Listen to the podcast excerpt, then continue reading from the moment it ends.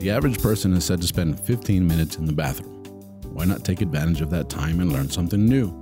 Presenting the 15 minute podcast on weird facts, crazy details, and funny particulars that you'll be able to enjoy while you're taking a sh.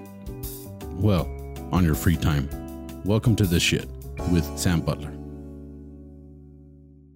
Welcome to another episode of the Shit Podcast. I'm your host, Sam Butler. I want to thank all you guys for joining me um, on this episode, episode 111. It's good to be back in the studio recording these uh, episodes for you guys.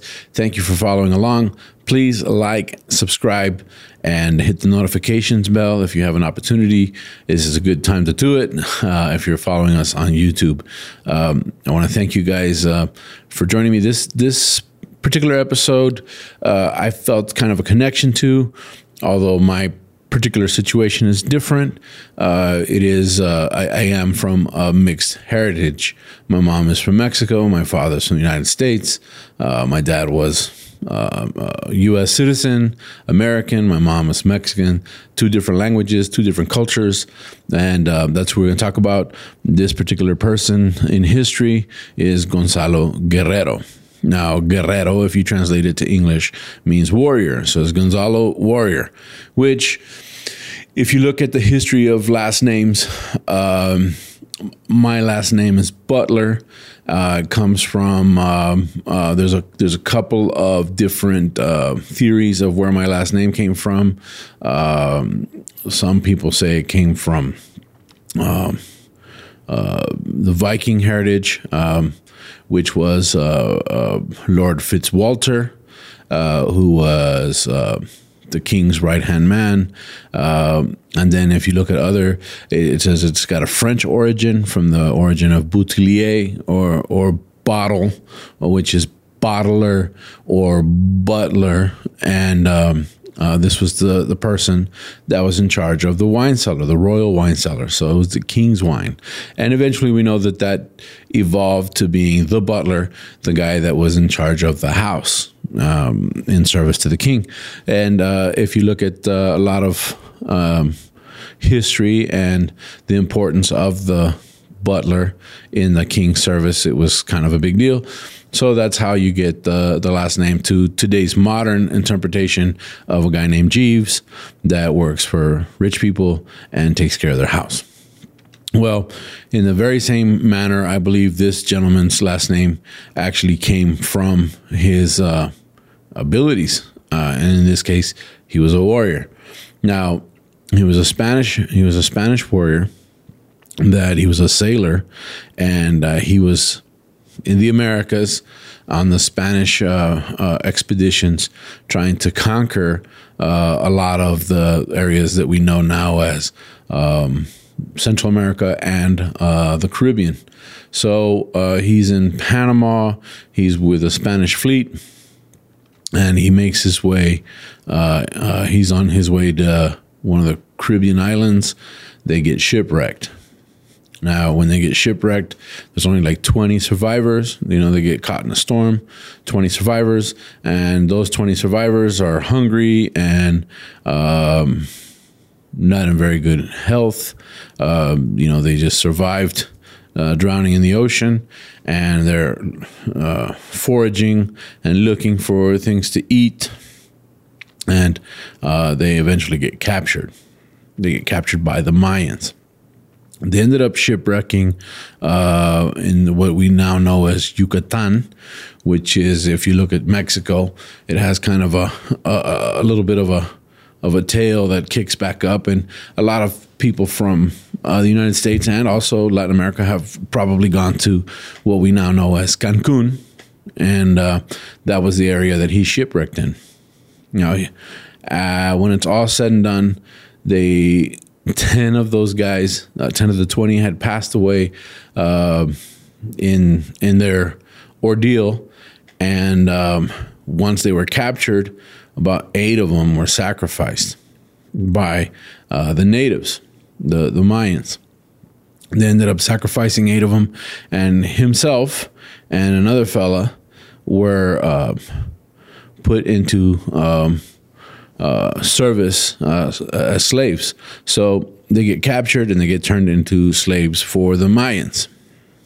Now, um, he he becomes a slave, and I believe eight years go by before he really starts to earn the trust of the emperor, the king, uh, which was the Mayan uh, uh, emperor at the time.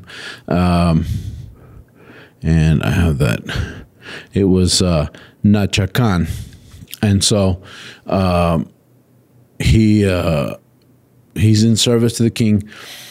What's interesting about it is that he begins to adopt uh, the native uh, religion, begins to adopt the native way of life. He starts to pierce his ears and his lips and uh, really um, takes in the culture.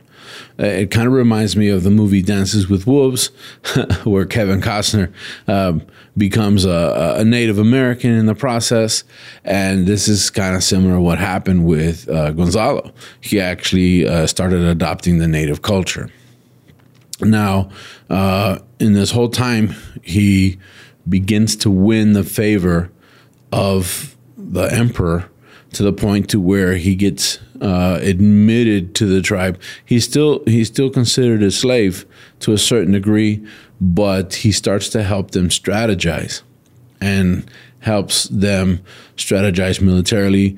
Uh, starts teaching them some of the tactics that, uh, of course, uh, the foreigners were coming uh, over with, and this is something that is seen of great value to the Mayans. So slowly but surely, he begins to win over the confidence of the king or, or the emperor, and he eventually marries. Uh, some historians will say he married the emperor's daughter, which in a way made him a prince. Um, and he adopts the the the, the lifestyle, uh, marries her, and actually has children with her. Has two children. And um, some years go by, 1536, and we're talking about 1511 to 1536. So uh, something like 25 years have gone by, and he is now a full blown uh, Mayan. Now, as the Spaniards arrive, they've heard of this, and they actually send communication. Um, they they want him to rejoin the Spanish military. Now, the other the other gentleman that was with him um, got the same offer, and he ran and and joined the Spanish and uh, got away. But uh, he said that he couldn't leave because he had a wife and he had children. They uh, made him a counter offer. They said, uh, "We'll we'll accept your wife and children if you come with us." And then he says, "Well, I really can't go because I'm a slave. And so it was obvious that he didn't want to go. He was happy. He had found his new family, had found his new life, and, and he was happy there. And of course, this was very important because due to his input, they were able to frustrate the Spanish attempts for conquest uh, many times, and he became a very valuable uh, instrument to the Mayans.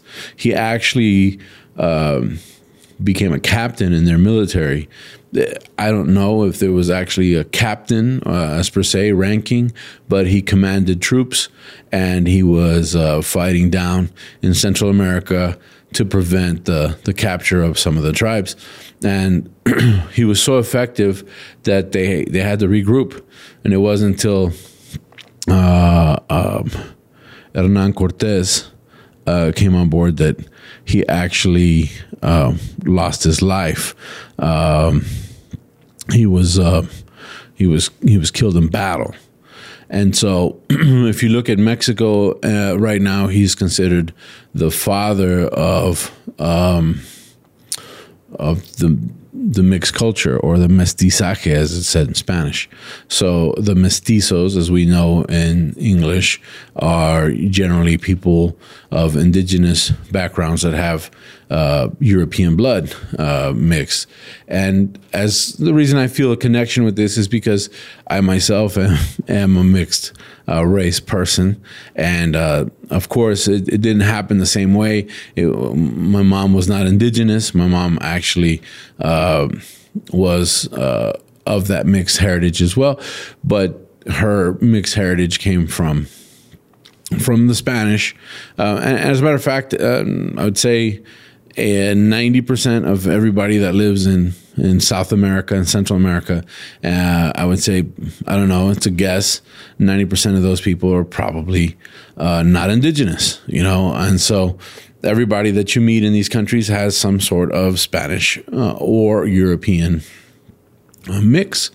Uh, because if not, we'd all be Mayans or Aztecs. And of course, there's still indigenous people in Mexico, and there's hundreds of tribes and hundreds of languages that are spoken in these indigenous tribes.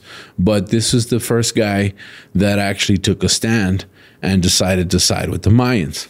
And for that reason, there's actually a tribute to him, a statue of him and his wife and his two children, which uh, they branded him as the father of el mestizaje or of the mestizo um, deal.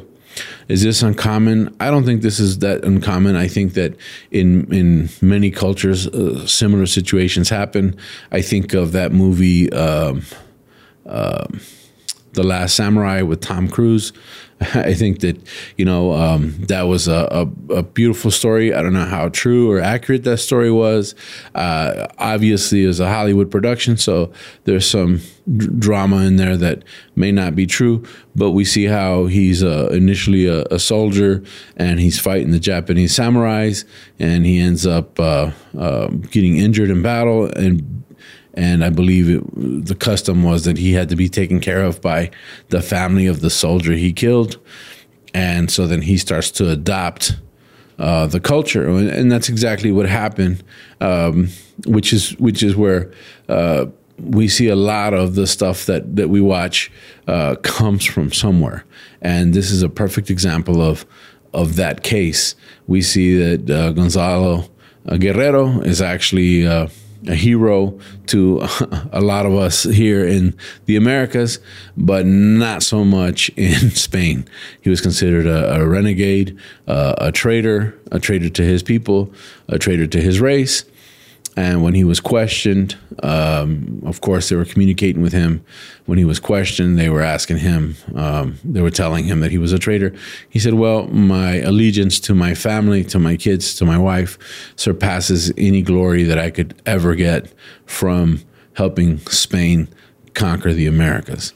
So that's a pretty good example. Now, his buddy um, rejoins the Spanish and because he had been a slave for so many years uh, with uh, the Mayans, he actually becomes an interpreter for them and is able to have some sort of communication between the, the new conquerors and the tribes. Well, that's this episode of the Shit Podcast. I thought it was very interesting that this person exists, existed, and that it's part of the Mexican history. And so, if you ever want wondered, you know, um, you can look him up. There's a lot of details on this. Obviously, we can't cover all the details in the time frame that we're allowed, but this is the shit podcast and it's something interesting to talk about that you learn in 15 minutes. So, with that being said, that wraps us up for this episode of the shit. I want to thank you guys once again for following the podcast in English. If you uh, are using this as a teaching tool, I want to thank you. I'm glad to be a part of it. And uh, if you want to uh, like and subscribe my ch- to my channel, uh, my YouTube channel is Tu Amigo Sam. That's T U Amigo Sam. Uh, uh, you're welcome. And if you have any more details or any more facts, feel free to comment them. I read all the comments. I try to respond to the comments. And uh, I want to thank you guys once again for joining me on this particular episode of the Shit Podcast. That wraps us up. Uh, we'll see you on the next one.